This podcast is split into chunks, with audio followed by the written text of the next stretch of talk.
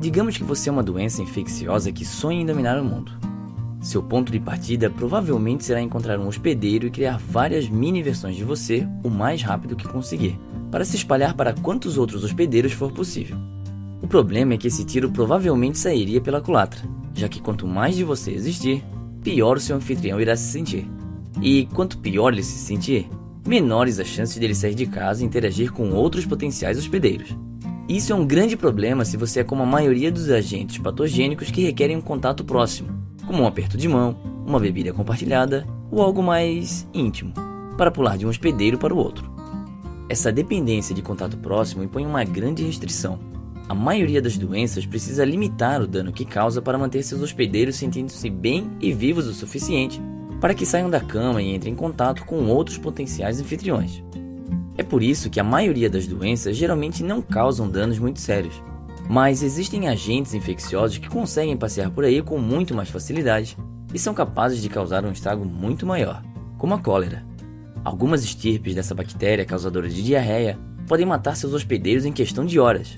E como ela pode se mover através da água, o hospedeiro não precisa nem sair de casa para passar ela para alguém. Na verdade, quanto mais doente a pessoa estiver, mais bactérias ela vai soltar no abastecimento de água e infectar ainda mais pessoas. A cólera, então, é livre para replicar desenfreadamente e causar sérios danos. O mesmo acontece com doenças transmitidas por moscas, mosquitos e outros insetos estranhos, que conseguem ter acesso até mesmo a hospedeiros super doentes e facilmente espalhar o patógeno por aí. Ou então, doenças que podem permanecer no ambiente por anos, esperando um novo hospedeiro.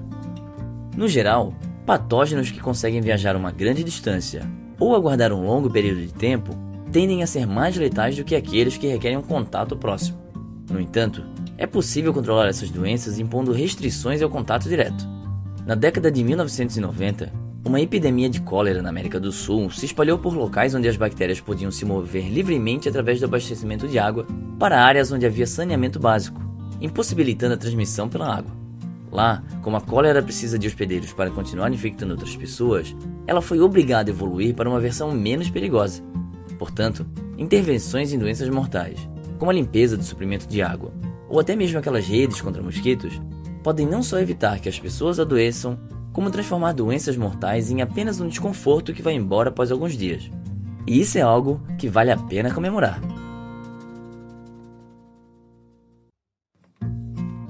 Esse foi o Minuto da Terra. Se você gostou desse vídeo, clique em gostei e compartilhe com seus amigos. Se é a sua primeira vez no canal, se inscreva e até a próxima!